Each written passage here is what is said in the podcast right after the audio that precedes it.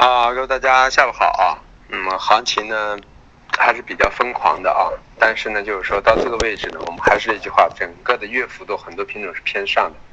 周幅度呢，上周偏上，这周呢啊，在这样的冲击下，不一定全部都偏上啊。冲高可能这一周我们早上已经说过，有可能冲高之后呢，可能在明后天反而这是一个短期头部，可能回调的概率也比较大啊。但有很多品种的月幅度还是偏上的，那么就下周可能又会偏上来一些。但总的来说，春节之后呢，很多品种都会有一个休整啊，这么一个过程。那么从农产品来说呢，那么从农产品上来说呢。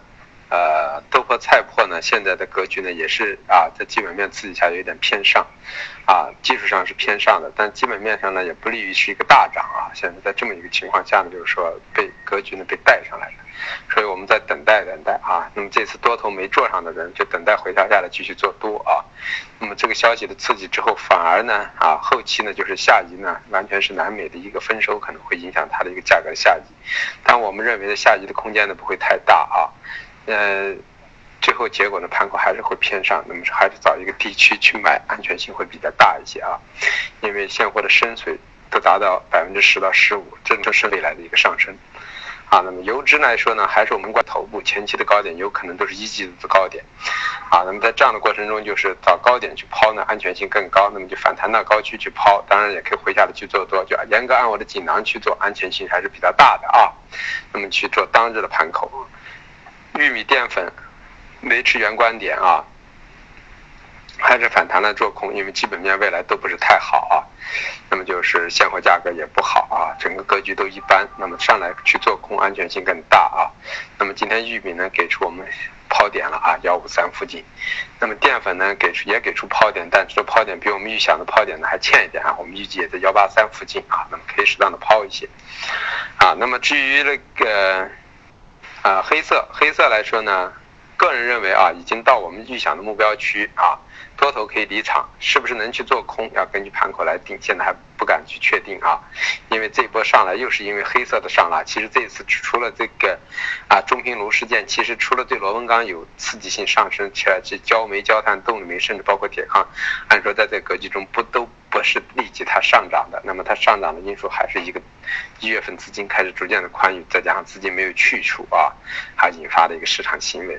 但是我们认为呢，焦炭的幺八三、幺八五啊，焦煤的幺三三、幺三五啊，啊，动力煤的五四五。啊，以及铁矿石的啊，现在就到了前期高点六五零附近啊，螺纹钢的啊三三三三五三四零附近，我们认为都是一个高区了。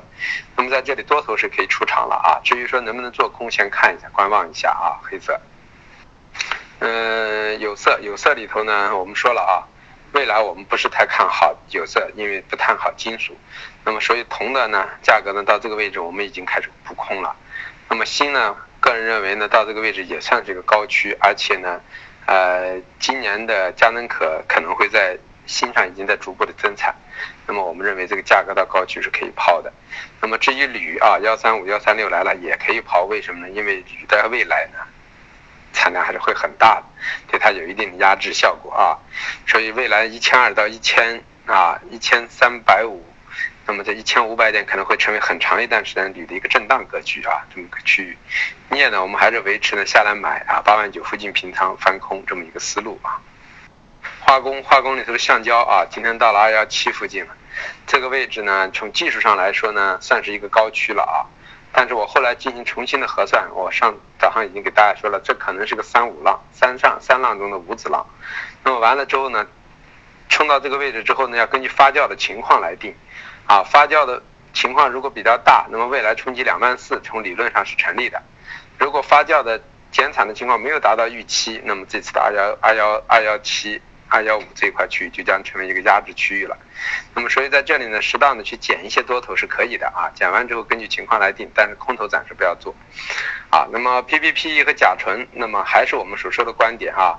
它现在在这个位置，主要逻辑还是因为甲醇的上升引发 PPP，同时它是一个很强的一个啊，有那个浙江浙江帮资金去控盘的一些品种，因为大量的生产地都是在宁波地区啊，所以它有一定的压影响，那么控盘性比较强。但我们认为呢，再冲击的话，塑料冲击幺幺零五啊，那么 PP 冲击九四啊九千四。啊，那么到这个区域呢，可能都将是一个多头呢清场的过程，同时呢，啊，确实面临的也会在过完节之后呢，我个人认为呢，偏下的概率还是比较大，因为逻辑还是一个样，甲醇的下移如果通畅，运输通畅下移会影响到 PPP 的一个成本的下移这么一个过程啊。那么至于沥青呢，啊，还是认为二。前期的二八四呢成为高区了，这个位置暂时很难逾越，所以反弹到高区，我认为也可以抛空，啊，那么回到两两千四到两千五区区也可以去做多，这么样来回去做的一个格局。那么 PTA 呢，在这个过程中呢，由于现在棉花的价格的下移，我们认为对 PTA 来说还是有一定的压制的，啊。所以在这样的情况下，它就存在了一个替代性的一个转换，不会那么强烈。所以我们认为 PTA 短期到了这个位置呢，也到了一个相对的高区啊，也会有一定抑制。同时，原油的价价格到了这个位置，不一定马上有一个流畅性的上涨，因为大家对减产很多不确定的因素都还无法去把控啊。所以我们认为暂时其实化工啊。啊，在橡胶算是最强，由于由于这个发水的问题，否则也不会这么夸张。那么 PPPE 甲醇呢，是因为运输的问题啊，现在暂时是原材料的上升引发的一个成本的上移，但是这个问题会很快得到缓解。那么至于沥青和 PTA 呢，我们认为呢啊，前期呢涨幅有点过大了，所以这块区域也将进行一个修整啊，这是化工的一个思维。那么软商品，软商品里头现在看来一下，最弱的还是软商品，走出自己独立的个性。那么棉花我们说了，反弹上来继续做空，这个思路一直没有变啊。那么今天受了整个氛围的影响呢，我们怕棉花有个冲击啊，让大家建议减一点仓也无所谓。现在看来棉花问题不大啊，啊，在今明两天这么强劲的情况下，如果不能刺激它的上升，那么个人认为对棉花来说啊，上升的概率就逐渐的减弱，后面就会冲去。往下去杀幺四七，甚至幺四一万四的概率都是存在按照白糖一样啊，六千九的压制区背靠还是可以继续做空，那么看六千七左右啊，那么这么一个过程啊，所以这是软商品。